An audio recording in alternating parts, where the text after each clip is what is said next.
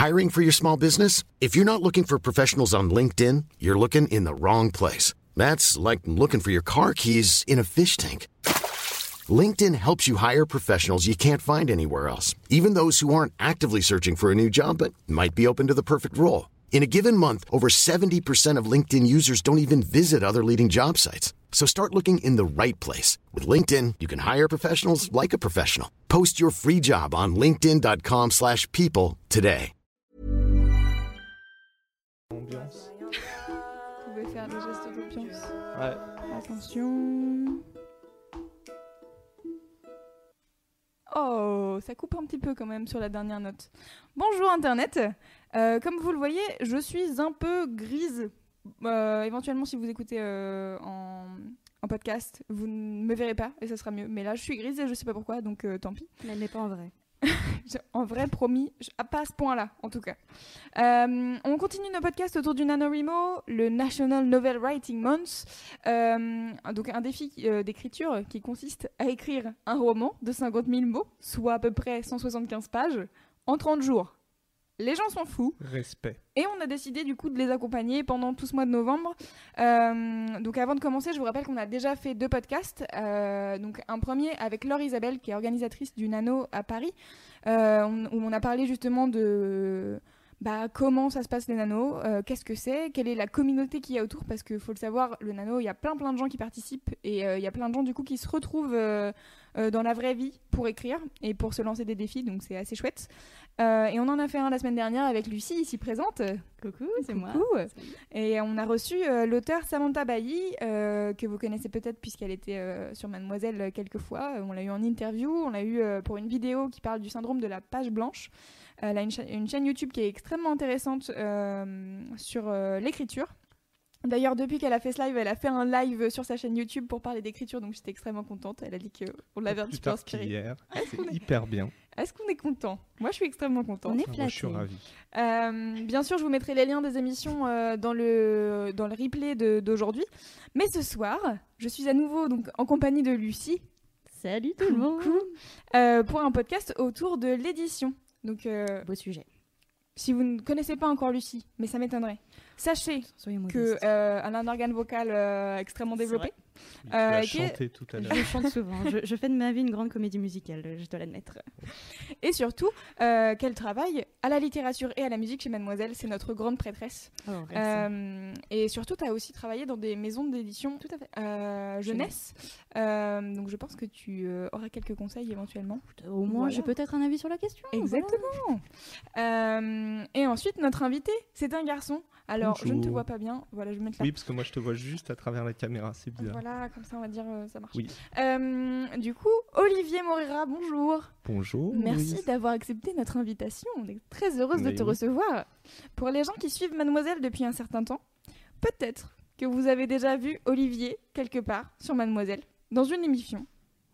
Et oui, Et oui. et c'était hyper intéressant. C'était hyper intéressant, mais aujourd'hui, on n'est pas là pour parler de sexualité. On est là Non. pour parler d'édition. Pourquoi pas Allez, On peut faire les deux. Change de sujet. Allez, freestyle, c'est parti. Euh, donc, euh, on est là pour parler d'édition parce que tu es éditeur chez Oui. Albin Michel Jeunesse. C'est ça. Euh, avant ça, tu étais responsable commercial chez, aux éditions Brajlon. Ouais. Ok. Et dernier point important, tu fais le NaNoWriMo? Je le fais, mais cette année, je l'ai spectaculairement foiré. mais, à ma décharge, j'ai un petit diplôme. je l'ai bouclé il y a deux ans. Très Un bien. grand moment. Donc, tu as quand même une expérience du NaNoWriMo. Oh oui. Et Et comme quoi, ce n'est pas grave de ne pas Oh, non. réussir. Voilà, c'est un bel exemple euh, de sagesse. Par contre, du coup, partez préparé. Ça évite euh, le genre de petite mésaventure qui m'est arrivée cette année. Voilà.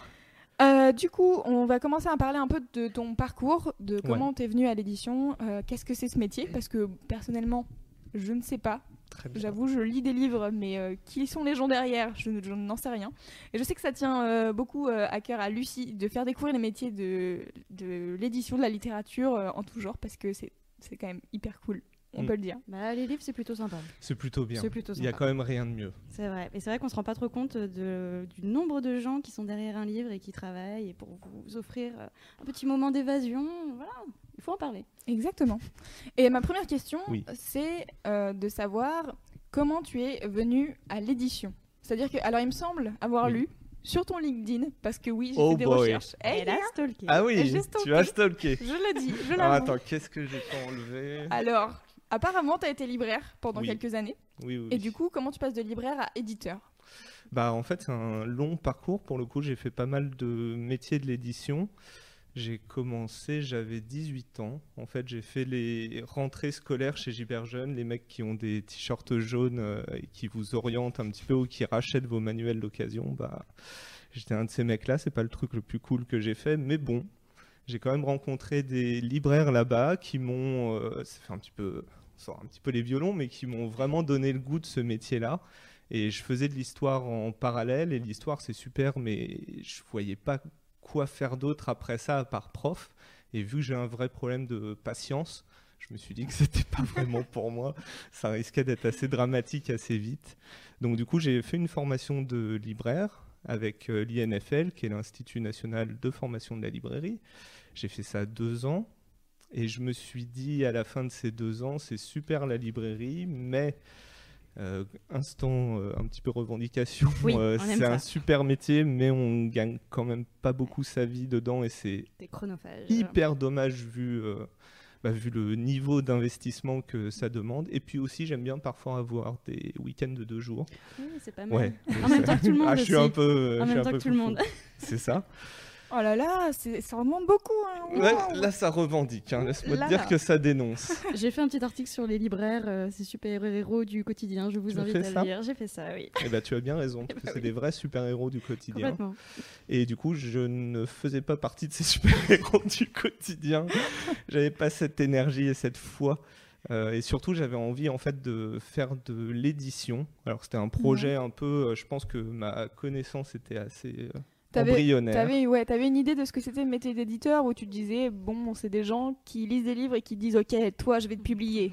Bah, un petit peu plus après deux années de librairie, tu vois, Ouais. tu, puis tu en rencontres. Euh, L'INFL, c'est une formation où on te met pas mal en contact avec des éditeurs qui viennent t'expliquer ce qu'ils font.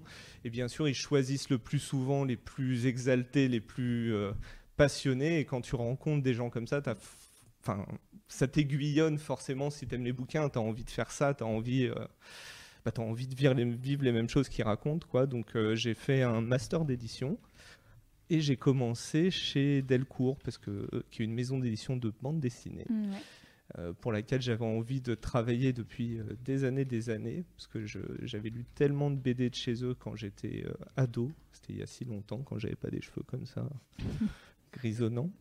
Euh, du coup, voilà, j'ai commencé chez, chez Delcourt, et puis après en Cama, qui est une petite boîte euh, du nord de la France, Bragelonne et Albin Michel depuis euh, bientôt un an. Est-ce que tu dirais que justement ton expérience de libraire, donc le côté vente, le côté je vois les goûts des gens au quotidien, est-ce que ça t'a apporté quelque chose pour ton métier d'éditeur? Ah, je, moi, personnellement, à chaque fois qu'on a des stagiaires en formation chez nous, je leur dis que, à mon avis, c'est une des meilleures formations que tu puisses avoir si tu as envie de travailler dans l'édition. La première des choses, c'est que toute ma connaissance du fond BD, parce que j'ai commencé dans la bande dessinée, bah, je l'ai faite parce que j'étais en rayon et que je recevais toutes les nouveautés et qu'il fallait bien les lire pour en parler. Donc au bout d'un moment, tu connais. Déjà, ça c'est pas mal parce que ça te donne une culture professionnelle. Et puis surtout, ça te donne un, super pouvoir qu'on peut oublier si on passe pas par là, qui est euh, de voir en fait ce que cherchent les vrais gens, ce qu'achètent euh, comme livre les vrais gens. Parce qu'on a tendance à se projeter, à se dire que euh, tout le monde a envie de lire la même chose que toi, le même essai sur la poésie occidentale du XIIe siècle. En fait, non, on est cinq en France, tu vois, à vouloir ça. Et là, tu te rends compte que bah, c'est pas les goûts de tout le monde et c'est bien d'avoir cette vérité en face. Ça t'évite de te raconter des histoires, en tout cas, t'essayes. Mais ça biaise pas un peu quand même de vouloir faire absolument plaisir aux gens? Enfin, est-ce qu'il n'y a pas un côté Ah, bien je sûr. veux absolument vendre, vendre? C'est pas, en fait, faut pas que ça devienne ton. D'ailleurs, on en parlera après pour l'écriture, parce que c'est la même chose. Faut pas écrire pour les gens. Faut d'abord écrire un truc qui, euh, qui vous tient à cœur à vous. Euh, mais pour l'édition, il faut à, sa- à la fois savoir ce, que, ce dont les gens ont envie, et en même temps, si on ne faisait que des livres que nous demandent les gens, bah, on aurait, de- enfin, on serait pas autant d'éditeurs et ce serait plié depuis longtemps. Donc parfois, les gens ne savent pas toujours qu'ils ont envie d'un livre avant qu'il sorte. Et justement, c'est là où l'éditeur intervient avec, on espère, des bonnes idées. Mm. Et voilà. Donc non, il ne faut pas se laisser uniquement guider par ça, surtout pas. Et donc tu disais tout à l'heure que tu t'étais dirigé vers l'édition en sachant à moitié vraiment euh, ce que c'était le métier. Est-ce que tu peux nous expliquer ce que tu fais au quotidien? Bah, Je fais beaucoup de choses différentes en fait. Euh, en tant qu'éditeur, alors déjà il y a beaucoup de profils d'éditeurs, ça dépend beaucoup du secteur pour lequel vous travaillez. Euh, un éditeur qui fait du scolaire fera pas la même chose que quelqu'un qui fait de la création, mais si on part de ce qui est aujourd'hui mon métier, c'est-à-dire la création, il y a deux grandes catégories. Il y a les gens qui achètent des livres à l'étranger. Euh, je ne sais pas, par exemple, euh, là j'ai ramené le livre de Stephen King, Écriture. Bon, bah, ce n'est pas un livre qu'il a écrit pour un éditeur français, c'est un livre qu'il a publié à l'étranger. Et dans ce cas-là, on a notamment une grande foire internationale qui s'appelle la foire de Francfort, fin octobre, où en fait on se rend et pendant une semaine, on a euh, tous les jours des rendez-vous toutes les demi-heures avec les éditeurs étrangers qui te présentent ce qu'ils font et tu dis tiens oui ça ça m'intéresse, ça ça ressemble à ce que je peux avoir envie de faire. Euh, et après bah, donc tu achètes les droits de ce livre et tu les fais. Et tu as ce qu'on peut appeler des éditeurs de création, c'est-à-dire que bah, là rien n'existe à l'origine que ton idée. Euh, c'est un petit peu ce que j'ai fait là avec le premier bouquin de la collection dont on parlera, je crois, après. Euh, c'est-à-dire que tu as une idée ou un auteur vient avec une idée et toi, bah, tu vas l'aider en fait à aller au bout du projet. Tu vas aussi être la personne qui, en interne dans une maison d'édition, bah, porte le projet de A à Z parce que avant qu'un livre arrive dans les mains de euh, Lucie quand elle va en, librairie, par exemple, il y a une longue chaîne de gens qui doivent trouver ton livre hyper cool pour que en fait il arrive dans les mains de Lucie. Parce qu'un auteur arrive, son projet c'est son bébé, c'est la chose la plus parfaite du monde. Faut que moi je le trouve parfait, faut que les gens qui le vendent le trouvent parfait, faut que les gens qui l'achètent le trouvent parfait. Et toi tu es garant de cette énergie en fait. Ok, pardon, je croyais que tu voulais réagir, désolée. Euh, et bienveillance. Euh, pardon. Euh, du coup, euh, ta relation aux auteurs, toi au quotidien, c'est des auteurs qui viennent te voir pour te dire j'ai une idée de livre? C'est les deux. C'est les deux. C'est-à-dire que c'est autant je vais avoir envie de faire un livre sur un sujet et je vais chercher la bonne personne pour le faire que comme hier, là on a reçu une auteure, elle avait un manuscrit qui n'était pas forcément encore complètement abouti, donc on en a discuté, elle m'a expliqué ce qu'elle voulait faire, ce qu'elle voulait raconter. Euh, on a essayé de voir si ça correspondait à ce que nous, on pouvait aussi, euh, enfin, comment on pouvait l'aider, parce que euh, il faut aussi, ça je pense qu'on en parlera aussi après, quand tu as un manuscrit, l'éditeur te choisit, mais tu choisis aussi l'éditeur. C'est-à-dire que si tu viens me voir, moi, avec, je sais pas, une, une romance, c'est pas pour moi, je peux t'aider sur des choses euh, formelles, mais ça va pas me parler, ça va m'ennuyer, je vais pas avoir le répondant que tu attends euh, pour travailler ton bouquin. Ça va pas marcher en fait. Donc là, par exemple, chez Albin Michel euh, Jeunesse, vous êtes plusieurs éditeurs. Il y a une personne au-dessus qui dirige un peu le, je sais pas comment on dit le, le, pôle. Le pôle, ouais, voilà. Mm. et du coup, chaque éditeur a sa spécialité. Ouais, c'est ça. Bah, sur le pôle euh, adolescent, par exemple, sur lequel euh, adolescents et jeunes adultes sur lequel je travaille, il y a la direction éditoriale, c'est Marion Jablonski, qui a, ouais, je crois qu'elle y est depuis 20 ans euh, à la tête de ce département.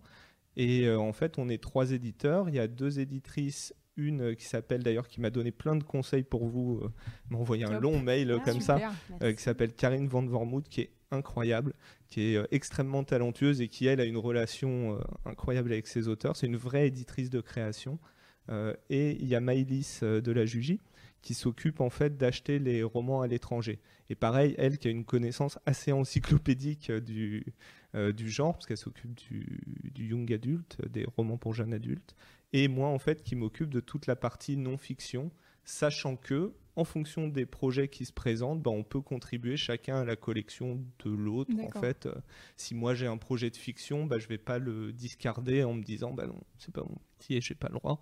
Euh, je vais le proposer aussi à la personne qui s'en occupe. Et euh, la dernière fois, on a reçu euh, donc Samantha Bailly et euh, elle nous disait qu'à un moment donné, euh, on parlait de son roman à pile ou face. Non? Ouais, c'est ça. Euh, elle disait que c'était une commande d'éditeur. Ouais. Du coup, est-ce que vous faites ça chez Albin euh, Michel Jeunesse Mhm. et, euh, et en fait, comment ça se passe? À quel moment vous dites on va faire une commande d'un livre? Genre, on pense que sur le marché, il y a une place pour ce bouquin-là, donc du coup, on va essayer de trouver un auteur pour ça? Bah, par exemple, on a pardon, le livre que Samantha a fait avec Nathan, je crois, sur le stage. Ouais. Ils ont lu son livre qui était paru chez Milady, qui s'appelait Les stagiaires. Et euh, ils se sont dit, tiens, là, il y a un truc à raconter parce que euh, ce, euh, le rituel du stage, qui est quand même un passage obligé pour tout le monde, par lequel je pense toutes les mademoiselles et tout le monde autour de cette table est passé, bah, ça mérite d'en parler parce que c'est pas quelque chose d'aussi évident. Euh, c'est une vraie étape où bah, en fait tu sais pas trop de à quoi tu as droit, tu sais pas comment vivre ton stage, tu sais pas comment le choisir. Enfin, il y a un milliard de questions que tu peux te poser auxquelles un article, euh, par exemple sur Mademoiselle, va pas répondre intégralement. Parfois, tu vois, tu vas pas trouver l'info de façon synthétique. C'est assez rare qu'un auteur vienne avec un projet euh, comme ça. Ouais. Par contre, il y a des gens que la thématique intéresse et du coup, tu peux lui dire, écoute, moi j'ai cette envie, euh, j'ai envie de parler de tel sujet. Est-ce que ça te dirait qu'on fasse un livre ensemble? Sur le chat, il y a Tilly Mint, je pense que ça se prononce comme ça, salut, euh, qui demande est-ce que c'est un métier difficile à atteindre? Est-ce que c'est un métier bouché? Ça, dé- ça dépend en fait. euh, Il y, y a énormément d'éditeurs. Il y a, enfin, C'est si on, c'est une, c'est une profession où il y a énormément de postes sur énormément de genres différents. C'est-à-dire que tu peux éditer de la littérature, de la science-fiction, tu peux faire du livre scolaire, tu peux faire du livre pour enfants. Enfin, des postes, il y en a. Par contre, il y a des secteurs qui sont beaucoup plus concurrentiels que d'autres. Si tu veux être éditeur de littérature chez Gallimard, bonne chance. Il faut vraiment être assez solide sur les appuis. euh, parce qu'il y a du monde en face de toi, il y a des gens qui ont un réseau, mais après, oui, il y a toujours de la place. Est-ce que les métiers du livre ont un peu ce cliché souvent que j'entends de dire que c'est des formations bouchées mais en fait, je me rends compte, enfin des formations, il n'y a pas beaucoup de débouchés plutôt, mais je me rends compte que les gens qu'on a, qui sont vraiment motivés et passionnés, et c'est vraiment pas qu'un mot parce que c'est voilà, ça peut, ça ne fait pas tout, mais si tu as vraiment envie Mm. d'eux, tu y arriveras. Et si tu as en plus de bonnes idées, bah en fait, tu as tout pour, euh, pour y arriver. Par contre, si tu penses que euh, j'ai envie de faire un livre et j'espère qu'on va me mettre derrière une table et que je pourrais choisir des livres et donner mon avis, non. Ouais. En fait, ça marchera pas. Ouais, J'ajoute qu'il faut vraiment se démarquer et il faut pas effectivement, faut pas attendre qu'on vienne vous chercher. Faut, faut y aller, faut prendre les devants, faut prendre des initiatives, faut rencontrer des gens. Voilà, faut se bouger parce que c'est clair qu'il y a énormément de gens qui veulent faire la même chose et très peu d'élus. Donc euh, plus vous sortirez du lot, plus vous avez des chances de réussir. C'est Peut-être- pas impossible. Peut-être Lucie, tu peux expliquer toi ce, que- euh, que tu as fait comme travail en maison d'édition? Ouais, alors euh, donc déjà moi j'ai travaillé dans énormément de trucs euh, autour du livre. Euh, si je reprends depuis le début, j'ai fait un master de littérature jeunesse, donc très très spécialisé, qui m'a permis en fait d'avoir beaucoup d'expériences différentes dans le milieu du livre. Donc euh, j'ai bossé aussi en librairie et je confirme comme quoi quand on bosse en édition, c'est très très précieux. Euh, j'ai bossé pour des salons, j'ai travaillé pour le Centre national du livre pour la jeunesse, donc qui est euh, le centre trop de bien. ressources. euh, voilà. pas. Ah, tu, tu me découvres. Qu'est-ce qu'elle est forte, hein? Lucie. T'es pas allé voir mon LinkedIn hein. Alors non, je ne t'ai pas stalké. Allez, je suis pas. Ah. je fais mon travail. Et, euh, et mon dernier stage pour mes études, je les ai fait aux éditions Sarbacane. euh, où j'étais plutôt en fait du côté communication de la force. J'ai commencé par euh, plutôt les relations blogueurs, tout petit peu de presse, et en fait au fil de mon stage, je me suis concentrée essentiellement sur les relations libraires et les relations avec les bibliothèques, organiser les dédicaces, euh, tout ça. Moi j'aimais bien Mm. les expositions. J'ai fait ça aussi, c'est hyper génial, bien. C'est génial. Il y a un rapport euh, d'échange avec, euh, avec les professionnels, c'est génial. Euh, et donc après ça, euh, c'était la fin de mes études et moi j'ai fini par me mettre en freelance, euh, donc à mon compte, pour bosser pour des maisons d'édition côté attaché de presse. Donc j'ai travaillé pour plusieurs petites maisons d'édition, notamment La Ville Brûle, qui est une petite maison d'édition très engagée, très très cool. Et plus récemment pour les éditions Talent Haut, où là en fait j'étais euh, essentiellement sur la, sur la presse et sur euh, le community management. Mais en fait l'avantage des petites, euh, des petites structures comme ça, c'est que vu qu'on est tous ensemble et qu'on fait souvent des réunions tous ensemble, on est vraiment toujours impliqué dans plein de choses différentes. Enfin par exemple, quand j'étais chez Sarbacane, sur la fin de mon stage, vu que j'avais un petit peu plus de temps, ça se finissait en été, et on peut dire que juillet, août, c'est peut-être pas là où il se passe le plus de choses. Bah, j'étais euh, beaucoup plus impliquée, par exemple, sur euh, la lecture des manuscrits. Donc j'ai commencé à faire des lectures de manuscrits et découvrir un petit peu, euh, bah, ne serait-ce à quoi ressemble un manuscrit quand il arrive pour la première fois dans une maison d'édition. Faites attention à ce que vous envoyez, voilà. et voilà, c'était c'était très intéressant, juste de pouvoir trouver des critères pour dire à l'éditeur, voilà, moi j'ai trouvé ça bien, je pense qu'il faut que tu l'édites parce que ça, ça, ça, ça. ça. Et donc tout ça pour dire que euh, moi je me suis mise en freelance pour pouvoir travailler dans le milieu d'édition parce que je trouvais pas de travail malgré euh, Ouais. mes démarches, malgré euh, le réseau que je m'étais je m'étais fait. Et que les choses se sont débloquées au fur et à mesure et voilà au fur et à mesure. D'un coup tout tout m'est tombé dessus et j'ai réussi à trouver du boulot. Donc battez-vous voilà ne lâchez rien surtout, n'oubliez pas que c'est. euh, alors, il y a beaucoup de gens qui bossent dans l'édition, mais ça reste une multitude de petits milieux. Mm. Euh, et c'est un métier de personne. C'est un métier de personne, c'est un métier où il y a beaucoup d'ego aussi, il faut pas l'oublier. Mm. Euh, et c'est. Alors, les mademoiselles vont se dire un petit peu, ouais, mais moi je connais personne, donc je fais comment Euh, Mais en fait, tous au début, on connaît Ouais, personne, mais je crois que c'est important de, de parler avec des gens, de rencontrer avec des gens, de Mm. leur dire que tu as envie, que tu veux faire ça. Moi, c'est comme ça que ça s'est fait, euh, ce poste chez Albin Michel. Euh, c'est important de parler, c'est important d'être là, c'est important de montrer que tu as envie. Et c'est important surtout, je sais pas si vous avez vu euh, ce film Captain Fantastic Oh oui. avec le beau Vigo Mortensen Ouais. qui est euh, insupportable parce que même avec une barbe dégueulasse, le mec reste beau. Je le déteste. Mais c'est pas pour ça que je parlais de ce film. Extrêmement intéressant ce film sur, euh, sur l'éducation, etc. Incroyable, incroyable. J'ai adoré. Et à un moment, il y a, ils sont dans le bus et euh, il Ouais. demande à, une, à sa fille ce qu'elle a pensé de Lolita de, De Nabokov. Nabokov. Ouais. Et elle lui dit, ouais, c'est sympa. En fait, et il dit non. Alors en Non. fait, non. Ça, on dit pas, on dit pas, c'est sympa. On a un vrai avis sur les choses. Et je pense que si vous voulez travailler dans l'édition, il faut que vous ayez un avis. Bon, mauvais, euh, faut, faut avoir une envie, faut avoir aussi une vision de ce que vous avez envie de faire. Et autre astuce, si vous voulez vous lancer euh, dans ces milieux-là, faites des salons, travaillez sur des salons. Souvent c'est bénévole, souvent Oh c'est oui. donner de son temps, mais c'est là que vous rencontrerez des gens, que ce soit des auteurs, des éditeurs, et c'est là que le... c'est quand même un milieu qui demande du réseau. Meilleur conseil de la soirée, faites des salons. Et vraiment, allez- Vraiment. allez-y. Alors c'est marrant parce que justement sur le chat, il y a des gens qui réagissent en demandant euh, si vous avez des conseils sur des masters, est-ce qu'il vaut mieux faire un BTS ou une fac de lettres, Euh, est-ce qu'il faut avoir des notions de mathématiques pour le métier d'éditeur? Alors, si tu. Ça a l'air budget. rigolo comme ça. Alors, pas forcément. Mais typiquement, tu vois, dans la série des métiers où tu. L'édition scientifique, c'est un secteur où il y a énormément de besoins et il y a très peu de gens, en fait, qui ont les compétences pour ça. Donc, si les maths, si la science, c'est ta passion, mais que les livres aussi, mais vas-y, en fait. Parce qu'il y a de la place pour toi il y a finalement pas beaucoup de gens qui savent faire ça. Mais oui, les maths, ça sert aussi pour compter un petit peu. On en a aussi un peu besoin. Et pour les conseils de formation, moi je dirais privilégier les formations qui vont vous donner le plus d'expérience professionnelle possible. Ouais. Euh, ce qui compte, c'est les stages, les, les apprentissages. Si vous avez la possibilité de faire des apprentissages, c'est l'idéal parce que là, vous, travaillez vraiment sur des projets du début jusqu'à la fin. Et euh, c'est des milieux, où on va vous demander de, de l'expérience et on va toujours privilégier les gens qui ont eu de l'expérience. Il y a des gens qui arrivent à en avoir. Donc vous, il faut que vous vous arrangiez pour en avoir aussi. Donc vraiment, euh, C'est ton premier contact en Ouais, fait avec euh, le, le stage, c'est la période la plus importante. Les deux gros masters, c'est Villetaneuse, Mm. euh, celui de commercialisation du livre et d'édition, euh, celui de la Sorbonne aussi. Mais concrètement, en fait, le, le master te sert à avoir la carte du club. Ouais. C'est-à-dire que visite.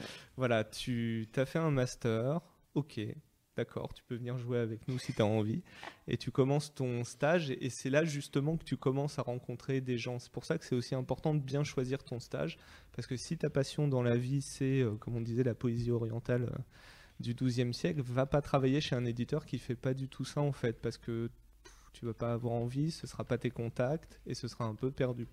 Donc c'est important de bien le choisir, même si bah, parfois on n'a pas le choix, donc on fait comme on peut. Quoi.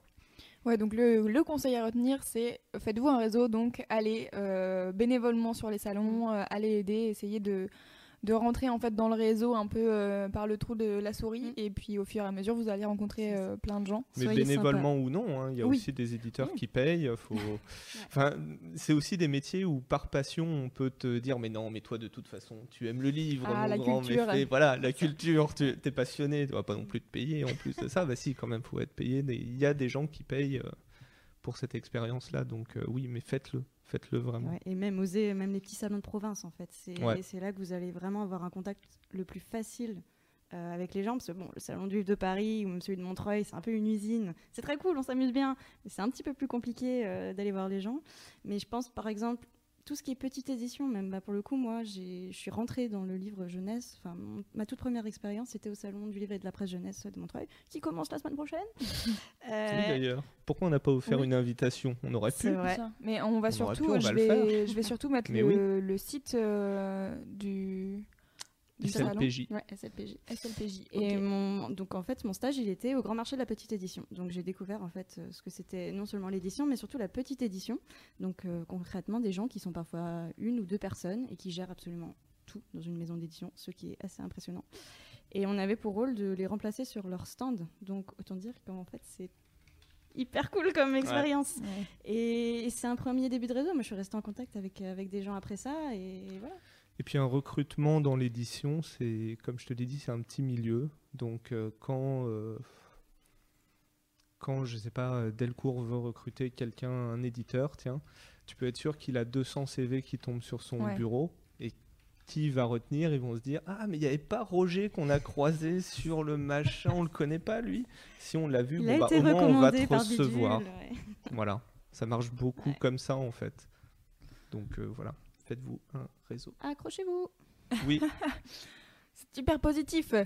Euh, on va faire une, une brève euh, pause musicale et on revient juste après euh, pour parler notamment euh, de la collection que Olivier a commencé euh, qui s'appelle. Alors, c'est hashtag AM ou Oui. c'est juste AM Hashtag AM, ça Hashtag passe. AM.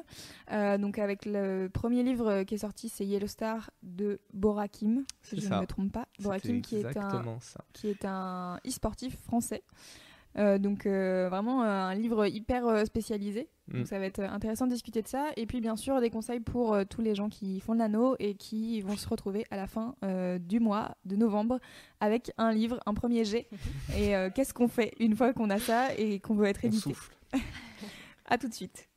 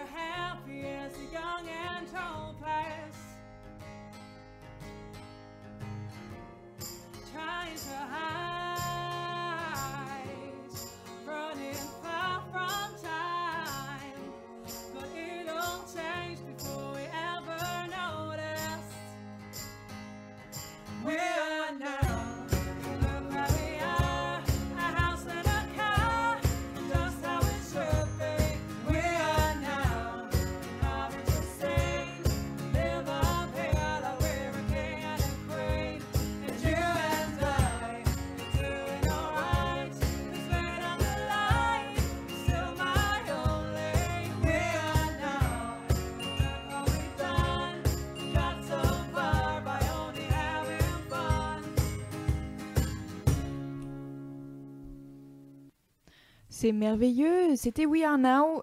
Euh, non, si c'était c'est ça. C'était We Are Now de Shake Shake Go Go. Je vais y arriver. Euh, on est donc de retour pour ce podcast NaNoWriMo avec euh, Lucie. Ouais, et Olivier.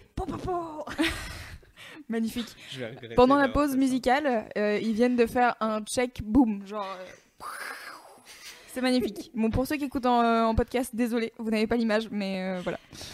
Euh, donc Olivier est éditeur chez euh, Albin Michel Jeunesse et tu as euh, débuté une collection qui s'appelle hashtag AM qui est dédiée à la pop culture, la culture geek plutôt. Oui, en fait, le spectre, il est assez large. Quand j'ai commencé à en discuter avec Marion Jablonski, donc, qui est la directrice du département, elle voyait qu'en fait, il y avait tout un champ euh, de thématiques, de gens qu'on n'abordait pas en fait dans le catalogue. Et elle m'a dit, écoute, est-ce que ça te dit de développer une collection geek? Alors, je lui ai dit, bah, geek, c'est-à-dire qu'en 2016... euh, j'ai très envie de travailler avec toi, mais donc ça ne veut rien dire, vu que ma maman se dit geek parce qu'elle a un téléphone et qu'elle regarde Game of Thrones. Mais je vois ce que tu veux dire. On va faire un truc comme ça. Et du coup, bah, en fait, l'idée, c'est de s'intéresser à tout ce qui passionne adolescents et jeunes adultes, sans forcément se limiter au spectre geek, sans ne faire euh, que du jeu vidéo, par exemple, parce que sinon, ça va vite tourner court, en fait. Donc euh, début novembre, vous avez commencé euh, bah, le lancement de cette, cette collection avec, je le disais tout à l'heure, le livre Yellow Star de Bora Kim, donc qui est un e-sportif français. C'est de la non-fiction. Ouais. Euh, comment est-ce que ça s'est passé? Vous êtes allé vers lui ou c'est lui qui est arrivé qui a dit euh, j'aimerais bien faire euh, un livre racontant comment je suis comment je suis devenu un e-sportif de haut niveau? Bah, un peu les deux en fait. C'est encore une fois c'est une histoire de rencontre et de personnes. C'est-à-dire que je discutais avec son agent parce que oui maintenant les joueurs de jeux vidéo ont des agents. Je discutais d'un livre autour de Minecraft. Et euh, du coup, bon, le, rendez-vous se termine. Il me demande ce que je vais faire, ce que j'aimerais faire aussi. Donc, euh, exemple de, tu vois, de ce que je te disais tout à l'heure de livre de commande. Et je lui dis, bah, j'aimerais bien faire un livre autour de League of Legends. Il n'y a rien qui existe en livre officiel. Du coup, je sais que j'ai envie de faire quelque chose, mais j'ai pas, euh, pas encore trouvé le truc. Et lui, il me dit, bah écoute, si tu veux, je peux te présenter Bora, donc Yellow Star, parce que euh, lui a, a envie. Il a envie. Alors, il sait pas exactement, ça se passe souvent comme ça. C'est pas exactement, euh, il n'a pas encore formalisé l'idée, mais rencontrez-vous. Donc, le moment ultra cool, c'est que euh, enfin pas cool, c'est qu'il fallait aller très vite, ce qui est le contraire de ce qu'est l'édition. L'édition, c'est un média extrêmement lent. Euh, mais ma patronne, toujours avec ce sens de la propos, m'a dit mais va le voir à Berlin, ce sera plus simple. Ah bah c'est bien Albin Michel, alors dis donc, j'aime bien votre façon de faire. Donc je suis allé le rencontrer à Berlin dans leur euh, gaming house. Et euh, on a discuté en fait pendant euh, trois heures, une après-midi, c'était trop bien, il faisait trop beau en plus. Et euh, voilà, je lui ai dit voilà, moi j'aimerais faire ça. Et lui il m'a dit bah écoute, ça tombe bien parce que moi j'ai envie. euh, c'est un dinosaure, Bora, il a 24 ans, c'est un vieillard Ouais. euh, sur la vrai, scène ouais, e-sportive. Et il me dit bah en fait j'ai envie à la fois de raconter mon parcours, mais aussi je voudrais euh, parler des difficultés, du, côté ultra cool d'être e-sportif, mais aussi des difficultés que tu peux euh, rencontrer. Je voudrais que euh, quand moi j'ai commencé il y a 7 ans, bah, il me dit en fait ça n'existait pas, donc mes parents avaient un milliard de questions, j'avais pas de réponse, et je voudrais qu'aujourd'hui ceux qui souhaitent se lancer dans cette carrière-là bah, puissent dire à leurs parents bah tiens Lisa, il y a une partie des réponses aux questions que tu Ouais. te poses, aux inquiétudes que tu peux avoir qui est là-dedans. Et voilà, il voulait parler de son parcours, il voulait parler aussi du jeu. Donc euh, on a construit ça ensemble. euh. Alors euh, tout à l'heure sur le, sur le chat, il y avait une Mm. question à propos de l'originalité. Euh, Est-ce que tu vas rechercher justement des sujets un peu comme ça? Enfin, pour moi, e-sportif, c'est original, quoi. D'aller chercher un, un mec comme ça qui fait ça, de, ça dans sa vie. Euh, du coup, est-ce que euh, c'est ça qui vous a intéressé dans le projet? Ouais, c'était le, le gros point. On n'est pas toujours original. Tu vois, au début, je disais que je rencontrais quelqu'un pour faire un livre sur Minecraft. Il y a pas, c'est pas beaucoup d'originalité aujourd'hui. Il y en a 50 qui existent, mais voilà, on avait une idée euh, euh, qu'on voulait. Oui, ce sera un joli livre quand même. Euh, mais là, en tout cas, moi, ça me tenait à cœur pour plusieurs raisons. La première, c'est que moi, ayant aussi beaucoup joué, étant euh, un petit peu plus jeune, euh, je trouvais qu'il y avait des choses à raconter autour de ça, que je sentais aussi que c'était le moment. Alors, ce qui est un concept extrêmement flou et obscur dans l'édition, c'est savoir quand c'est le moment. C'est-à-dire que tu peux faire le meilleur livre du monde, si c'est juste pas le moment où les gens s'y intéressent, bah, ça ne marchera pas. Si tu le fais après la bataille, ça ne marche pas. Il faut trouver le bon moment. Et là, j'ai l'impression que les planètes étaient plutôt euh, alignées. Et ce qui m'intéressait aussi, c'est que c'est un sujet qui est extrêmement masculin. À un moment où, euh, dans le livre, alors là, euh, merci les mademoiselles, mais la lecture, c'est quelque chose d'extrêmement féminin. Et euh, on n'a pas beaucoup de garçons qui lisent, et c'était l'occasion bah, de leur montrer aussi, de leur faire passer le message que oui, tu peux aller en librairie, il n'y a pas que des livres chiants, il y a des vrais trucs qui sont faits sérieusement, qui vont t'intéresser. Et voilà, va en librairie, tu peux lire des bouquins, on, on parle de sujets qui t'intéressent. C'était la question que je voulais lui poser, c'est fou quoi, il lit dans mes pensées. Je voulais Mais- savoir si mais ça avait comme vocation. euh, bah ouais, le- que- Je voulais demander s'il avait vocation de ramener euh, les jeunes, parce que tu es éditeur jeunesse, les jeunes Ouais. à la lecture. Mais là, on anticipe la question des Ouais. youtubeurs qui, je pense, euh, ça. passent Eh un peu par ce prix. Exactement. Il fait ton boulot, hein, c'est Ouais, terrible. hein. Mais pas du tout. te laisse Il pas faire, hein, il est fort. Euh, J'avais une question du coup, mais je l'ai oublié. Ah si, euh, Borakim du coup, Ouais. euh, il avait jamais écrit de livre, je suppose? Non. Et donc comment est-ce que tu l'accompagnes dans l'écriture de son bouquin? Alors moi, je l'accompagne pas dans l'écriture à proprement parler. Euh, L'idée, c'est aussi que Bora, c'est quelqu'un qui est extrêmement occupé. Il passe, en fait, il passe sa vie, sa vie, c'est le jeu. Mais par contre, c'est aussi quelqu'un qui est un énorme bosseur et ça a été un vrai plaisir de travailler avec lui pour ça. Du coup, une fois qu'on s'est mis d'accord sur euh, ce qu'on voulait faire pour ce livre, bah, je lui ai fait rencontrer un journaliste qui s'appelle Florent Chastel, qui est le rédacteur en chef du journal de l'e-sport, qui est un magazine qui est sorti, euh, là il y a trois numéros, c'est bien, je fais sa promo en plus. Et euh, du coup, lui aussi est allé rencontrer Bora.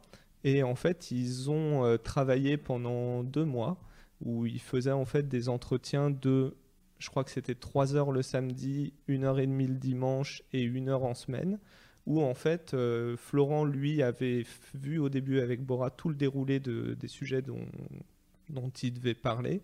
Bora lui disait en fait lui donnait toute la matière, lui écrivait. Après Bora repassait dessus pour euh, bah, que ça corresponde très exactement à ce qu'il voulait dire, parce que l'idée c'était pas de plaquer des choses qui seraient pas euh, les propos de Bora sur euh, sur euh, sur un texte euh, voilà qui validerait pas. Donc il validait ce qu'on écrivait et ensuite ben, on, on a avancé comme ça. Est-ce que ça veut dire que selon toi, n'importe qui peut écrire un livre?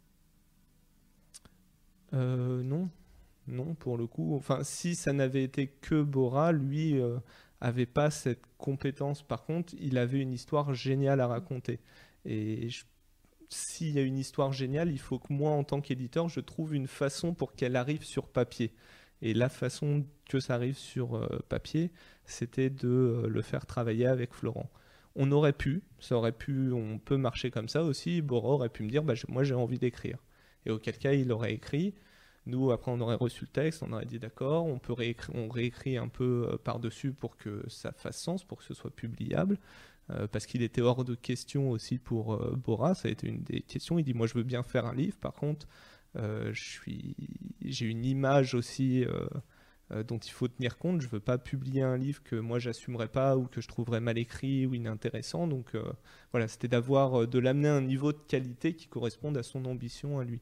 Et je trouve que c'est donc quelque chose à souligner donc, euh, pour le métier de l'éditeur, c'est que l'éditeur intervient sur le texte lui-même, c'est-à-dire qu'il peut être amené soit à faire réécrire, soit à ré- réécrire lui-même Mm. le texte, c'est-à-dire que le texte reste pas forcément brut tel qu'il a été envoyé.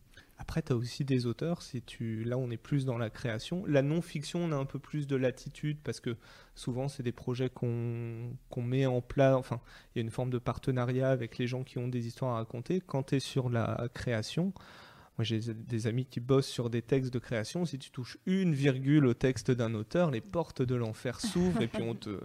Voilà, et c'est l'enfer et tu peux pas. Donc c'est là où il faut, euh, ce que fait très bien d'ailleurs Karine euh, chez nous, bah, euh, savoir dialoguer avec ton auteur, savoir ce qui est important pour le texte. Parfois, ton auteur ne sait pas ce qui est important pour son texte. À toi de lui montrer, à toi de l'accompagner, à toi de lui dire. Alors certes, cette phrase est formidable, mais peut-être qu'elle n'a pas autant d'intérêt que tu le suggères. Donc enlevons-la s'il te plaît. Et puis après, bah, s'il ne veut pas l'enlever, euh, le truc de base qui est notre règle numéro un, c'est que c'est le livre de l'auteur. Donc euh, soit nous on choisit à la fin que, ce n'est pas publiable et auquel cas on le fait pas. Ça c'est Mhm. vraiment dans le pire des cas. Il faut vraiment être passé par une suite de catastrophes. Soit on se dit bah écoute, ok. C'est ton bouquin, faut que ça te ressemble et si tu veux pas changer ça, nous on pense que c'est mieux, mais si tu penses que c'est moins bien, c'est ton livre. D'accord. Et euh, du coup, pour revenir à la question des youtubeurs, euh, en ce moment, on en voit énormément Ouais. qui publient. Euh, Lucie, il me semble que tu as fait un article là-dessus, non? Ah, c'est long, oui. Voilà. oui, J'ai fait un beau bébé. euh, C'était un bel accouchement. Du coup, je pense que c'est vraiment une question euh, intéressante. Moi, I'm Sandra, and I'm just the professional your small business was looking for. But you didn't hire me because you didn't use LinkedIn jobs. LinkedIn has professionals you can't find anywhere else, including those who aren't actively looking for a new job but might be open to the perfect role, like me. In a given month, over 70% of LinkedIn users don't visit other leading job sites. So if you're not looking on LinkedIn, you'll miss out on great candidates like Sandra. Start hiring professionals like a professional. Post your free job on linkedin.com/people today. Je... Alors, je suis sur un forum d'écriture depuis très longtemps. Personnellement, j'écris euh, très peu. Mais euh, ça fait longtemps que je suis sur un forum d'écriture et je vois des gens qui sont là, genre, ah, il y a encore un machin euh, qui a sorti un livre. Et genre, moi, je galère. Et, et du coup, ma question, c'est ces youtubeurs-là, qu'est-ce qu'ils ont de plus que, que les gens lambda qui écrivent et qui sont pas reconnus? En fait, je viens de répondre à ma propre question dans ma. Merci. Donc, Dans ma question phrase. suivante. non, non, on peut. Euh, déjà, c'est pas la même chose. C'est-à-dire que quand tu, euh, tu es auteur de création, c'est-à-dire si. euh, euh, je veux dire, moi j'écris des histoires, donc toi peut-être que tu écris des histoires, toi tu écris des histoires. Quand tu as un univers à faire vivre, euh, c'est pas la même chose que là des youtubeurs pour lesquels ils ont le plus souvent une communauté qui les suit. Ils ont aussi un univers qu'ils ont développé sur leur chaîne. Parce qu'on voit beaucoup de livres de youtubeurs aujourd'hui, mais on voit pas tant que ça de livres de youtubeurs au rapport des- du nombre de chaînes qui existent. Il y a des youtubeurs, tu vois, parfois tu regardes leur chaîne, tu dis, mais je ne sais pas ce qu'on pourrait raconter euh, pour ça. Alors, il y a des éditeurs que ça n'arrête pas, qui se disent, non, mais t'inquiète, mets une couverture, mets sa tête dessus, et puis ça fera la blague. Nous, ça nous intéresse pas. Ouais. Euh, on- dans les youtubeurs avec lesquels moi je suis en train de travailler, c'est des gens avec lesquels on s'est dit tiens, il y a une histoire à raconter et surtout il y a un prolongement à donner à ta chaîne, c'est-à-dire que euh, ce que tu peux ce que tu peux raconter dans des vidéos n'est pas la même chose que ce que tu peux raconter dans un livre, n'est pas la même chose que ce que tu raconteras dans une interview. Et parfois, bah, c'est super de faire une vidéo de 4 minutes, mais peut-être que tu as besoin d'un livre de 200 pages pour, euh, pour le raconter. Peut-être que parfois, tu as aussi des envies. euh, donc du coup, c'est pour ça qu'on leur donne la parole. Et Lucie, euh, comme tu as fait un article extrêmement long sur le sujet, je t'invite à prendre la parole.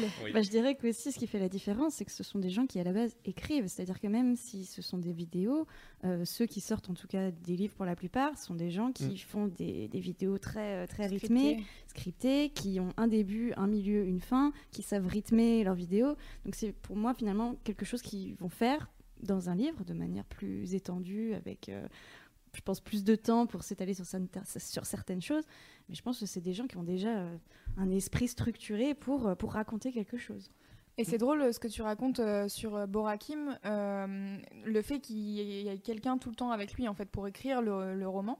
Euh, c'est un peu ce qui est arrivé à Zoéla, qui est une youtubeuse euh, Ouais. anglaise, qui a sorti son premier livre et en fait euh, est. elle a sorti elle a sorti ce livre là et après elle s'est fait bâcher parce que euh, elle a je sais plus elle a dû dire dans un de ses blogs qu'il y avait quelqu'un qui l'avait aidé à écrire le bouquin et tout le monde dit là un quoi pardon quelqu'un t'a aidé Un à éditeur peut-être quelqu'un t'a aidé à écrire quoi. Mm.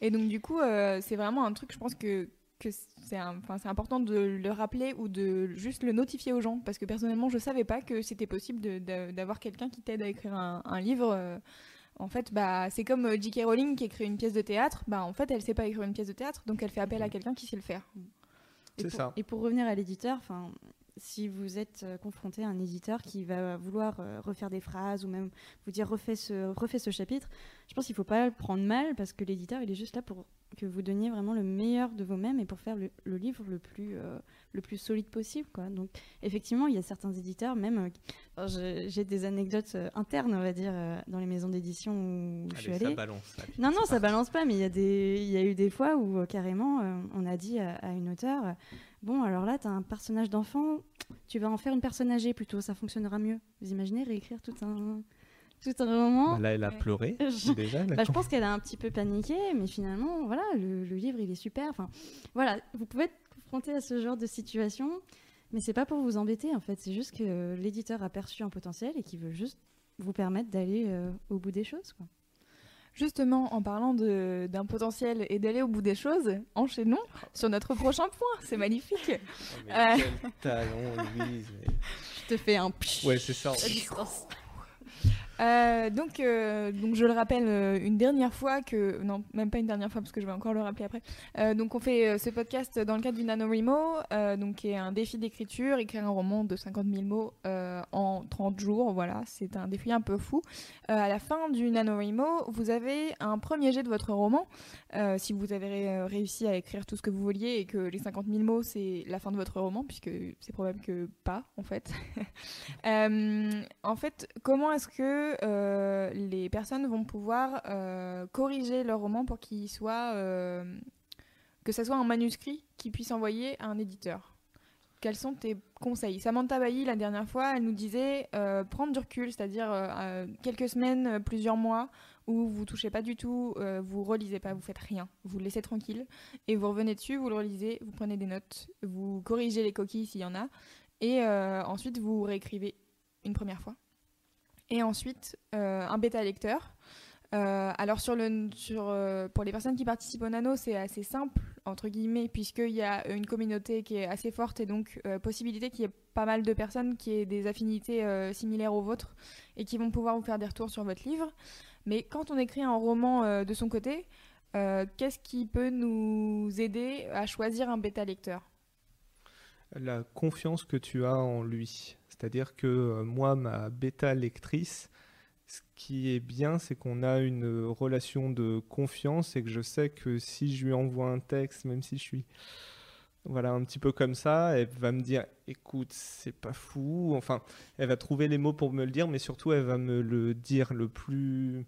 Il faut surtout pas choisir votre maman comme bêta lectrice. Il faut pas choisir quelqu'un qui va pas vous dire vraiment ce qu'il pense de votre texte. Parce que, euh, enfin, là pour le coup, dans les choses que nous on reçoit tout le temps, c'est pas parce que votre grand-père ou votre maman adore votre texte qu'il est forcément bon, malheureusement, parce que souvent ils veulent pas vous dire la vérité. Et puis surtout, souvent ils ont pas le regard vraiment sur votre texte. Par contre, avoir quelqu'un qui écrit, avoir quelqu'un idéalement qui, a déjà publié, quelqu'un qui a une vraie plume, c'est bien parce qu'il va pouvoir avoir un regard critique sur ton travail et il va savoir formuler sa critique. Parce que forcément, quand tu mets tes tripes sur du papier et qu'on te dit Eh bah tu recommences mon vieux, hein, c'est reparti. voilà, faut y mettre un petit peu les formes. C'est ça le meilleur bêta lecteur que tu puisses trouver. Et donc toi, ta bêta lectrice, c'est Ouais. euh, quelqu'un qui écrit euh, au quotidien? Alors moi j'ai cherché les ennuis, c'est que ma bêta lectrice, euh, elle est correctrice aussi à- dans, dans la vraie vie. Et euh, du coup, elle est extrêmement dure sur la forme. Donc elle me dit non, mais ça c'est mal écrit, ça c'est pas bien, ça c'est pas bien. Donc après, elle me rend des textes où il y a plein de, euh, plein de petites post-it, plein de petites post-it jaunes avec plein de remarques et Petite parfois des. écriture rouge que tu n'arrives pas Voilà, à lire. c'est euh, ça. Quoi? Oui, c'est ça, plein de signes étranges. Mais une fois que j'ai pris un petit peu de recul, que j'ai médité, que j'ai réfléchi sur moi-même et sur ma colère, je me dis, oui, effectivement, c'est pertinent parce que quand tu as passé, quand tu as relu 25 fois une phrase, tu peux plus la relire, tu sais plus si elle est bonne, si, tu sais même plus ce qu'elle veut dire. Ouais. Et d'avoir quelqu'un qui te dit, bah là, j'ai rien compris. Euh, c'est Neil Gaiman qui dit quand les gens te disent qu'ils n'ont pas compris quelque chose, ils ont toujours raison. Par contre, quand ils t'expliquent ce qui ne marche pas dans ton texte, ils ont toujours tort. C'est-à-dire qu'il faut, il faut écouter les gens qui te disent j'ai pas compris, ça, ça marche pas. Ça sert à rien d'argumenter dans ces cas-là. S'ils n'ont pas compris, ils n'ont pas compris, tout simplement. Et ça, c'est un problème. Toi, tu as l'histoire dans la tête, ils ont que tes mots. Et du coup, il faut les écouter. Par contre, après, comment toi, tu vas pouvoir corriger ça, c'est toi et toi-même, quoi. Euh, du coup, euh, une fois qu'on a fait les corrections du, du premier jet et donc euh, qu'on a notre euh, V1 de manuscrit, on va dire par exemple, comment est-ce qu'on cible une maison d'édition? Comment est-ce que on arrive à trouver la maison d'édition qui va correspondre à ce qu'on a écrit? On regarde ce qu'il publie. En général, en fait, un éditeur a une, ce qu'on appelle une ligne éditoriale. Alors, ça peut être assez large, ça peut, euh, oui, ça peut être assez large, mais généralement, chaque éditeur a une identité. Euh, si tu fais euh, de la fantaisie, bah, oui, tu peux aller voir Brajlon parce que c'est leur cœur de métier. Par contre, si tu fais de la fantaisie et que tu vas voir, j'en sais rien, euh, j'en sais rien, euh, que tu vas voir. Delcourt, voilà, où tu vas voir la blanche de, de Gallimard, bah oui, pourquoi pas si ton texte est vraiment taré et encore, mais c'est pas pour eux. Donc en fait, il faut regarder ce que l'éditeur publie. Il faut te dire, parfois ce que tu lis toi-même va te guider. C'est-à-dire que si tu lis la prod, euh, euh, toute la prod Albin Michel en ado, en fantastique et que tu trouves ça ouf, tu te dis, bon, c'est à peu près là que je vais être. Si ton truc c'est la bitlit, la littérature de vampire, c'est chez Milady qu'il faut que tu ailles. Si tu fais de la littérature générale, de la vraie littérature de grandes personnes, bon là le spectre est un petit peu plus large, mais bah, tu vas cibler ça différemment. C'est quel genre je fais et surtout n'envoyez pas euh, au kilomètre. Un, vous perdez du temps. Euh, deux, vous perdez de l'énergie de l'éditeur parce qu'il reçoit. il- S'il sait que c'est pas pour lui, il lira même pas votre manuscrit. Donc voilà, regardez ce que fait l'éditeur d'abord. Et n'envoyez pas des mails groupés, ça se voit Ah tout de suite. oui, Ou oui, alors, faites pas faites au moins l'effort de mettre en copie cachée. hein, parce que c'est un peu comme de la séduction. hein. C'est-à-dire si tu vois qu'en fait tu es là, il y a 10 000 personnes en copie et qu'on dit cher éditeur, c'est à toi que j'ai écrit et seulement à toi. Tu dis mais non, tu es un menteur, tu ne m'aimes pas vraiment. Mon cœur est brisé. Et faites attention aux sensibilités. Enfin, moi, j'ai travaillé pour eux. Donc, Talent, qui est une maison d'édition euh, anti, enfin, contre les discriminations et avec une veine féministe assez forte. Quand on recevait des manuscrits, ah, Lila veut une robe rose euh, avec des paillettes, on se dit, Hmm, est-ce que tu allais voir le site internet au moins? Donc oui, non, faites l'effort. euh, Il y avait un vrai travail, je pense, préliminaire avant de- d'envoyer un texte. Et je tiens quand même aussi à souligner euh, le, le fait de corriger son texte. C'est Ouais. très important. Tellement. Enfin, corriger les, les, les coquilles, euh, essayer d'avoir une, belle- une belle orthographe, une conjugaison correcte. Parce que c'est pas, c'est pas l'éditeur qui va faire les corrections et ça va le gonfler sévèrement et ça donne une très mauvaise image de recevoir un truc dégueu, quoi, vraiment. Alors, Faites pour la ponctuation, ma bêta lectrice, donc Marie-Flore, me dit, je lui ai demandé les, les trucs qui l'agacent le plus dans les textes et elle termine par respecter la concordance des temps et l'orthographe, au moins de base. On sent la correctrice, parce qu'on ne peut pas avoir l'ambition d'écrire si c'est pas un minimum propre. Donc laisse-moi te dire que quand il y a une faute qui traîne, tu en entends parler. Non, Non, par contre, j'ai ma collègue Karine qui m'avait fait un petit euh, résumé de tout ce qu'elle reçoit, comment elle le reçoit et ce qui va, ce Ah, qui va super. pas. Donc euh, elle me dit, avant d'envoyer le manuscrit, donc cibler l'éditeur à qui on l'envoie. Si tu écris de la romance, tu repères les éditeurs qui en font et tu vois leur ligne éditoriale. Euh, par exemple, Enjoy Marie qui édite chez Anne Carrière, c'est pas du tout sa ligne, mais c'est vraiment très exceptionnel et parce que c'est Marie Lopez. Euh, travailler d'arrache-pied parce que c'est souvent pas ton premier manuscrit qui est édité, mais le troisième, le quatrième. Et voilà, il faut pouvoir essuyer les refus. Quand tu l'envoies, ça dépend du manuscrit, mais elle me dit que c'est bien de dire bah, si tu as déjà publié quelque chose, euh, te présenter, quitte à, euh, si ça a une pertinence par rapport à ton manuscrit. Pas un CV classique, euh, bien sûr. Si tu as déjà écrit sur des plateformes en ligne, si tu as fait des concours d'écriture que tu as gagné. Une petite quatrième de couverture, ça peut aider, qui explique un petit peu ton livre. Si tu as écrit Le Trône de Fer, c'est bien de faire un petit texte sur ton univers, parce que faut pouvoir comprendre, donc faut qu'on puisse nous synthétiser l'info. Euh, idéalement le manuscrit complet ou quelques chapitres si tu es hyper sûr de toi. Pensez à mettre enveloppe et timbre pour le retour parce que nous recevons beaucoup de manuscrits. Alors oui, justement, je me permets Oui. de t'interrompre. Euh, plutôt Oui, tu- envoi par mail ou plutôt envoi euh, physique? Je crois que ça dépend plutôt Ça des maisons dépend des maisons d'édition. c'est quand même un budget, on va pas se mentir, l'impression, T'as revue, des gens qui ont un service pour ça, du coup ils vont te demander de n'envoyer que du papier. Moi je préfère recevoir du numérique parce que je lis plus quasiment que sur euh, tablette. Ça en fait, souvent, tu vas sur le site de l'éditeur, il y a un truc manuscrit et c'est expliqué comment ils veulent le recevoir, les interlignages, les machins, tout ça. Voilà. Euh, Qu'est-ce qu'elle me dit d'autre? Après, c'était les défauts sur le texte. Oui, elle me dit pas de lettres agressives. si vous ne me publiez pas, vous passez à côté du roman du siècle qui vous rendra tous riches. Elle me dit bon, malheureusement, c'est tellement fréquent. Ou la lettre molle, c'est-à-dire que si ta lettre ne fait pas envie, on a du mal à imaginer que ton roman sera, euh, sera effectivement euh, mieux.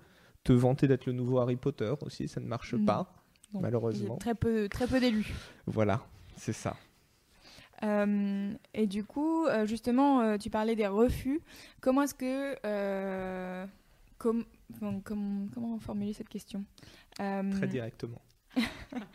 euh, Non, mais c'est-à-dire que si tu as plein de refus, euh, est-ce que ça veut foncièrement dire que ton travail est mauvais ou est-ce qu'il y a moyen de le repimper et de, réussir à sortir euh, un roman qui plaira aux éditeurs? En gros, qu'est-ce qui. Je sais pas, en fait, qu'est-ce qui plaît aux éditeurs? En fait, ça dépend des éditeurs, quoi. Bon, il faut faire un deuxième podcast. hein. Je- On parle de. J.K. Rowling, euh, justement, oui, cette voilà, de c'est podcast. ça. euh, C'est très difficile. J.K. Rowling, on lui a donc l'auteur d'Harry Potter, on lui a refusé mille fois son texte. euh, je crois huit fois. Je crois qu'elle a eu huit refus avant qu'une petite maison d'édition se dise on va quand même le regarder celui-là. Il y a peut-être un truc à faire avec ça. Et euh, mais à côté de ça, tu vois, c'est un bon exemple aussi. Donc là, je, je fais une petite digression. J.K. Rowling, le ton nom en tant qu'auteur compte en fait. Samantha Bailly, quand elle écrit plusieurs romans, elle construit une marque autour de son nom. Et quand J.K. Rowling a décidé d'écrire sous un pseudonyme, elle a écrit un, un policier, ça a beaucoup moins marché. Et du coup, l'éditeur a dit on va quand même faire leaker l'info. Et tout d'un coup, les ventes euh, remontent. Ça, je trouve ça C'est assez fou. rigolo. Mais donc, si tu as des refus, si toute la place de Paris a refusé ton roman, ça sent pas bon. Euh, à ça, il peut y avoir plusieurs raisons. Généralement, s'il y a besoin de le retravailler, mais que tu as un bon texte, on te le dit. Parce que euh, on ne brise pas ton cœur d'écrivain pour le plaisir de le briser. Si on sent que tu as quelque chose, nous, on est bien sûr ultra intéressé à te faire travailler.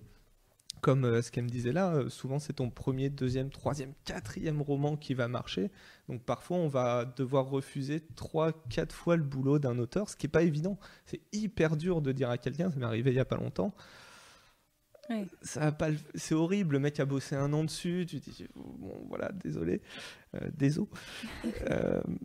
Mais bon, voilà, si on te répond, qu'on te dit écoute, ça, ça va pas, je pense que ça, ça marche pas, je- faut prendre ces remarques en ligne de compte. Si on ne te répond même pas, si personne ne te répond, si personne ne donne signe de vie, euh, tout ça, bon, faut que toi, tu te remettes en question. Je Et pense. soyez patient quand même. C'est-à-dire Ouais, que vous n'allez pas avoir une, une réponse dans la semaine. hein. Ça peut Ouais, prendre 3-4 mois, voire beaucoup plus. hein. Et euh, alors, toi, tu es principalement sur de la création, donc je sais Ouais. pas si tu vas pouvoir répondre à, ma- à cette question-là, mais euh, qu'est-ce qui fait quand tu lis un manuscrit que tu te dis, ok, ça, j'ai envie de le publier euh, chez Albert Michel? Alors ça, c'est le plus... euh,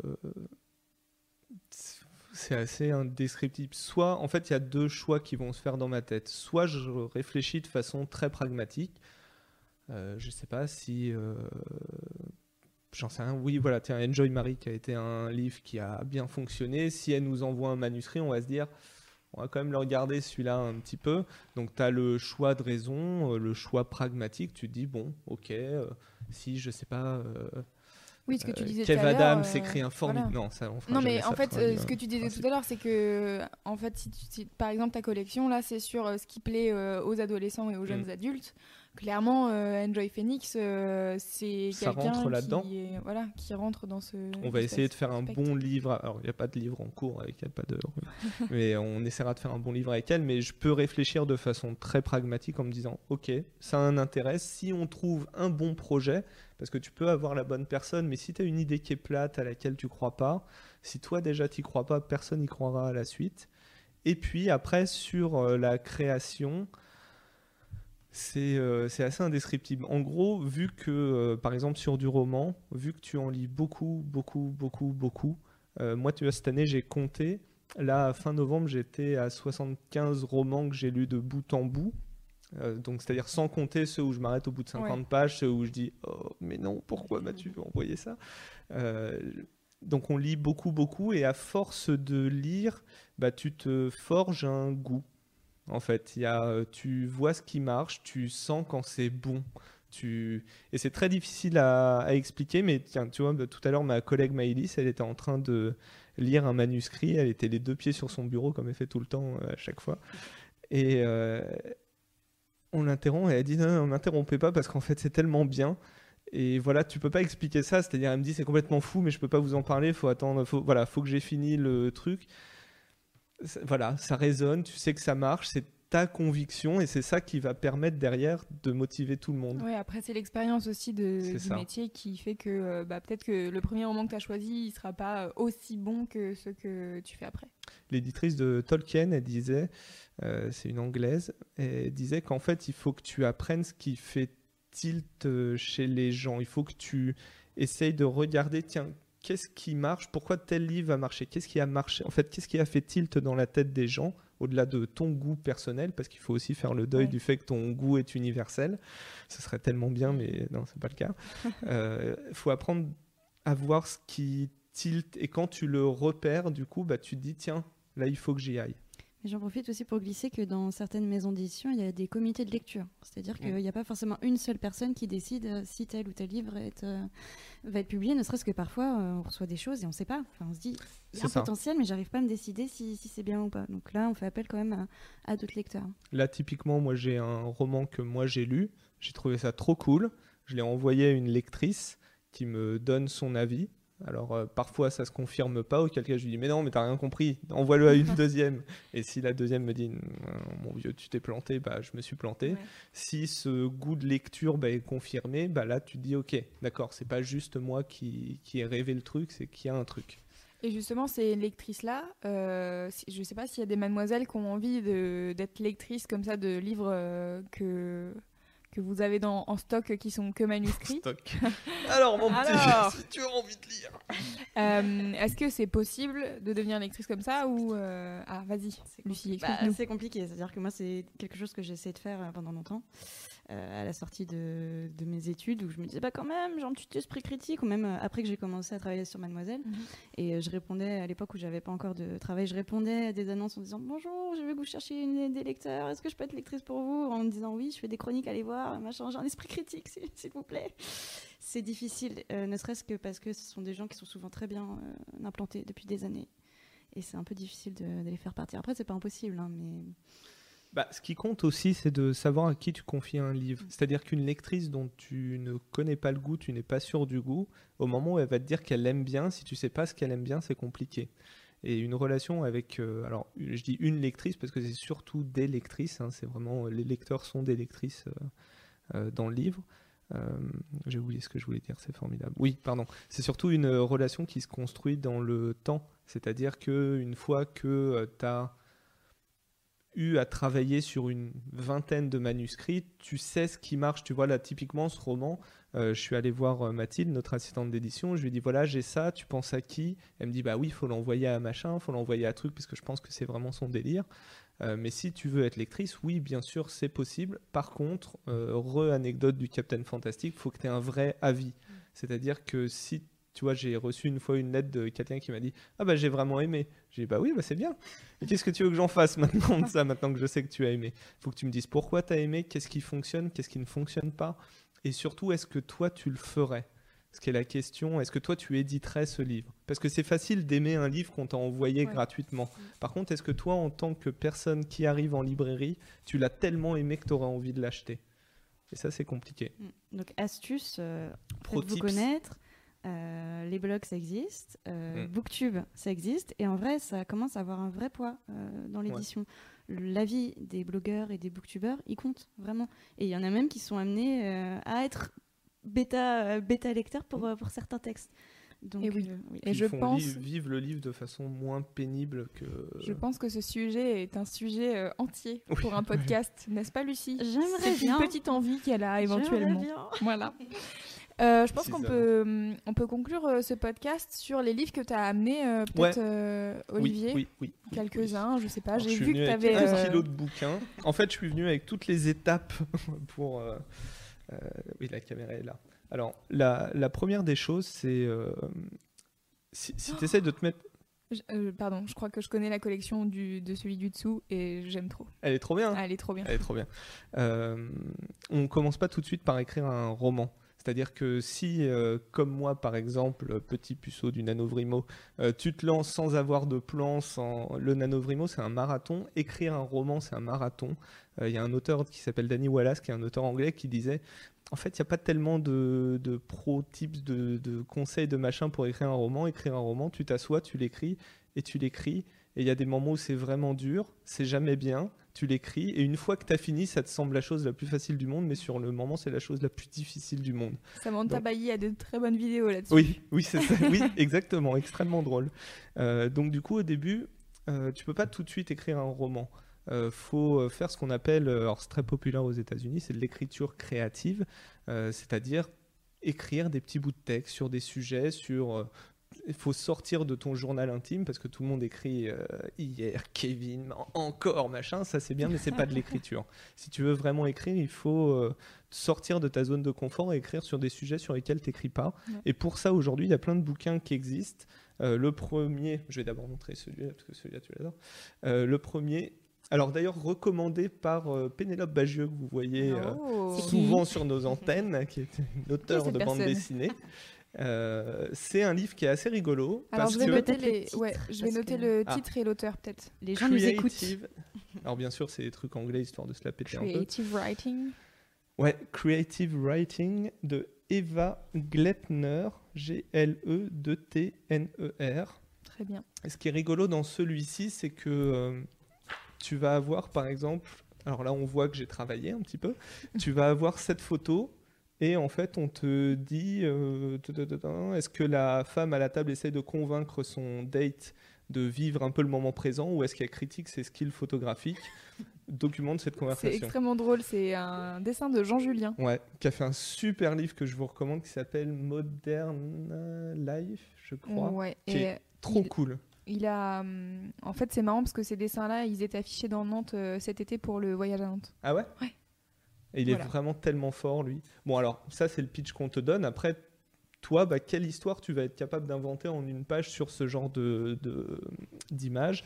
Euh, T'as des trucs beaucoup plus. euh, alors, je sais pas si on verra bien, mais euh, si ça se trouve, c'est Ouais, ça, pas donne, du tout. ça donne euh, une idée. En gros, pour les gens qui nous écoutent euh, Ouais. euh, à l'audio, c'est euh, une page avec un, un dessin, une illustration, euh, et une page avec, euh, comment on appelle ça Une un- zone de texte. enfin, Oui, une voilà, zone de une texte zone de texte écrire. et euh, une explication de euh, un peu. Euh, des petits ateliers d'écriture en fait. Ouais. À partir d'une photo. qui va se passer à ce moment-là, c'est que tu vas te retrouver avec une image, tu vas te dire à chaque fois, et c'est vraiment, vous ressentirez tous la même chose au début, vous vous dites, mais je sais pas quoi raconter, moi, dire cette image. Donc là, il faut te mettre le coup de pied au cul, de dire non, il faut que je sorte un texte qui soit bon, qui soit mauvais, mais il faut que je le sorte. Et surtout, il faut que vous le fassiez régulièrement pour que tu vas pas courir le marathon de Paris si t'as pas couru de l'année en fait. Bah là c'est pareil, tu peux pas prétendre écrire un roman si tous les jours tu t'y mets pas tout le temps, tout le temps, tout le temps, parce qu'au bout d'un moment les choses te viendront. C'est un peu magique, c'est comme ça que ça marche, mais te viendront plus naturellement.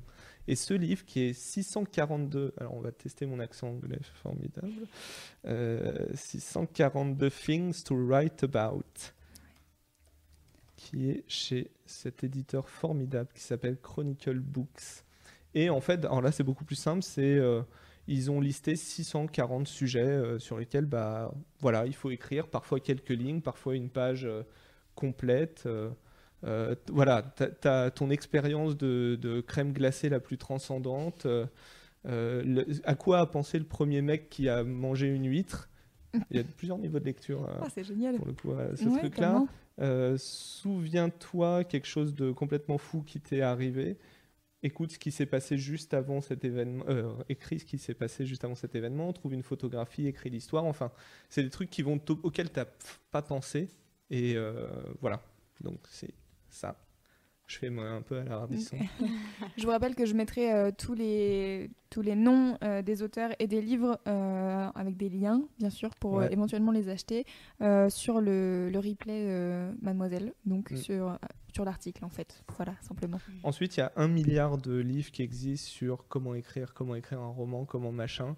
Euh, J'aurais pu en rapporter 25, j'en ai rapporté un que je trouve fou et dont je suis amoureux et que j'ai jamais lu de A à Z, mais que je picore tout le temps, qui s'appelle Wonder Book de Jeff Vandermeer, V-A-N-D-E-R-M-E-E-R, qui a fait notamment une Bible steampunk ultra cool. Et bon, là, c'est moins euh, intéressant à montrer parce que on va, enfin, si remarque, on voit en fait la richesse graphique du bouquin. C'est un livre qui parle de tout, mais vraiment tout le process d'écriture de A à Z. On parle, enfin voilà, tout, tout, tout y est abordé. Euh, Il y a des interviews de gens comme George Martin, par exemple, qui expliquent euh, comment ils écrivent. Il y a comment construire une histoire. Enfin, ça parle vraiment de tout. Ça en parle de façon ludique. Et voilà, c'est encore une fois, vous en trouverez 10 000. Euh, la vérité, c'est qu'il faut aussi pas vous réfugier derrière ce genre de bouquin pour écrire un roman. Comme j'ai dit, il faut vous poser le cul sur une chaise et écrire, sinon, voilà. Mais parfois avoir ça, parce que euh, parfois il y a des trucs aussi vous n'allez pas comprendre pourquoi ça marche pas dans votre histoire. Et vous dire mais pourquoi j'arrive pas en fait à j'arrive pas à exprimer ça, j'arrive pas à machin. Bah c'est bien d'avoir ce genre de livre pour t'aider. Voilà. Et celui-là est tellement beau en plus. Voilà, ça, et d'ailleurs qu'on pourra vous, si vous voulez, vous faire gagner, je sais pas, euh, s'il y a une mademoiselle qui finit le nano, Je pense qu'on pourra, euh, on pourra le mettre dans l'article replay demain éventuellement. euh, Il y aura un formulaire de contact pour gagner le. et ben voilà, donc je vous le, je vous le laisserai. roman en 30 jours. C'est voilà, c'est Brajlon qui a sorti ce livre-là, qui nous ont gentiment donné. C'est le livre en fait de Chris Beatty, qui est le fondateur du Nanovrimo. Alors c'est pas un livre qui va vous expliquer comment écrire un roman, c'est un livre assez rigolo et plutôt bien fait, qui vous explique comment survivre à un mois d'écriture continue. Ce moment de voilà et comment survivre à l'après aussi, comment euh, bah, justement pour euh, rejoindre une question que tu m'as posée, euh, que faire de son manuscrit une fois que tu l'as terminé. C'est voilà, c'est un chouette petit bouquin que je vous recommande. Euh, ça, c'est pareil, il y a un milliard de gens qui ont écrit sur l'écriture, mais Stephen King, écriture, mémoire d'un métier, euh, c'est le meilleur livre du monde à lire parce que euh, Stephen King, c'est quand même quelqu'un qui doit avoir près de 70 ballets. C'est un éditeur Albin Michel en plus promo. euh, a quand même écrit un nombre hallucinant de romans. C'est un vrai écrivain. C'est un vrai. Enfin, c'est quelqu'un qui a vraiment fait ce métier d'écriture. Alors, vous pouvez lire le livre où il y a un très bon article de l'Express qui résume les principaux points euh, qu'il aborde, mais il vous explique tout. Qu'est-ce que ça veut dire d'écrire Qu'est-ce que ça veut dire d'être euh, écrivain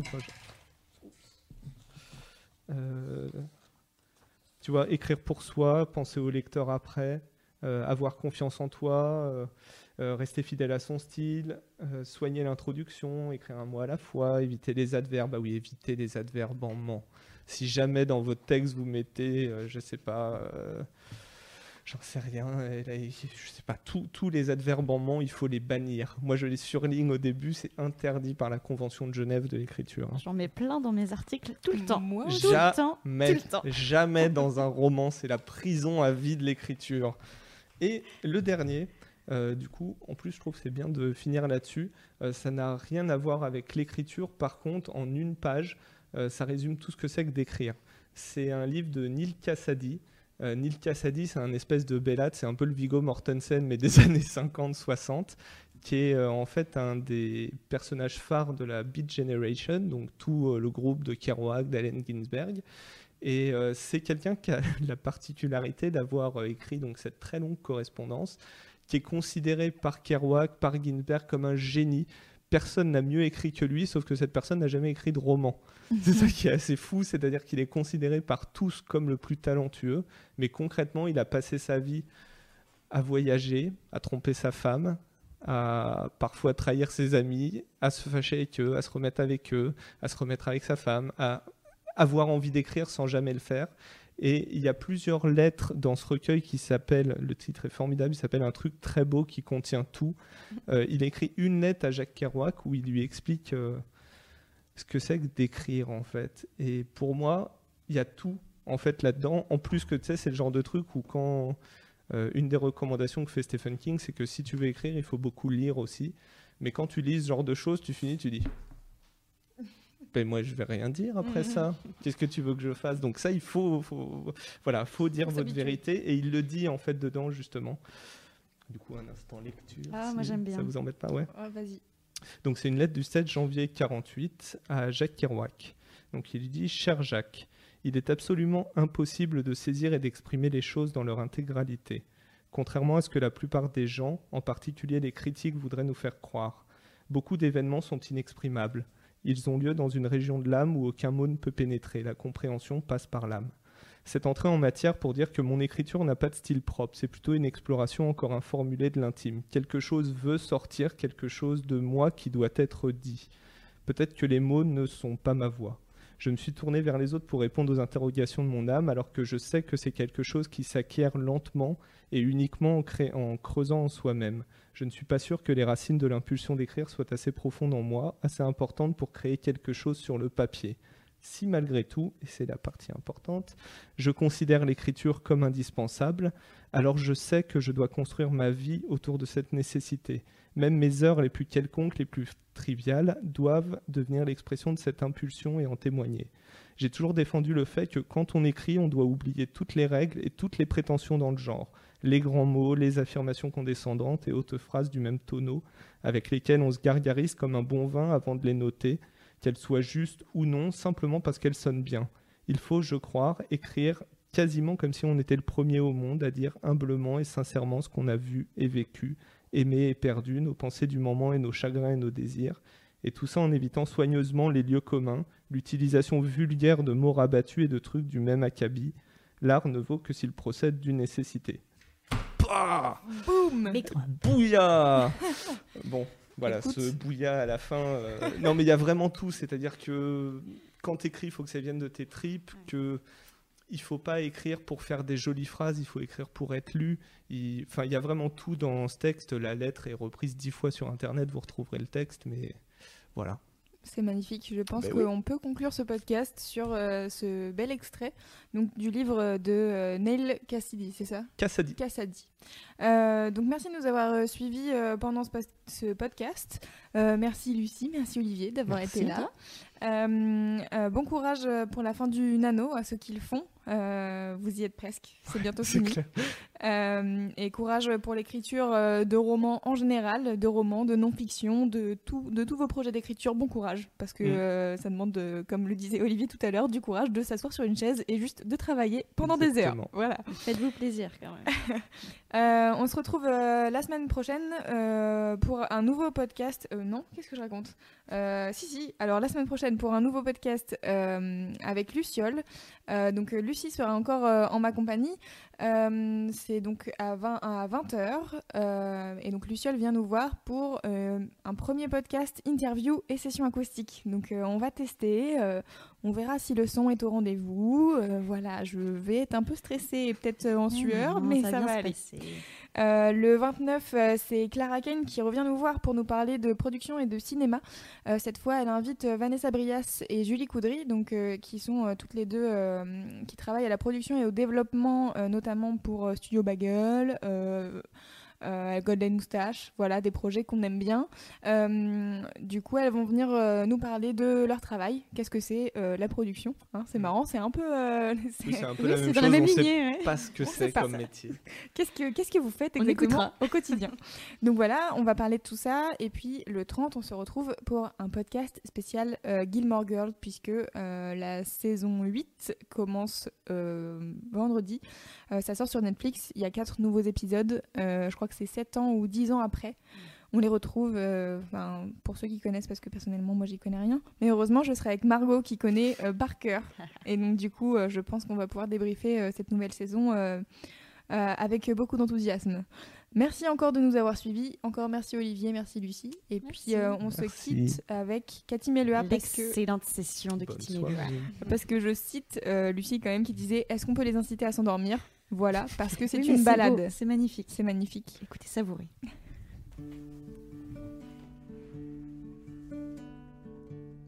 Busy man, where am I on your list? You're so full of big ideas.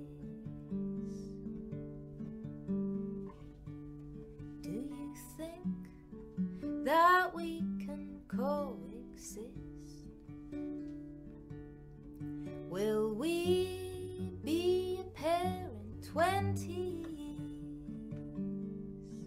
If all your dreams were on fire, which one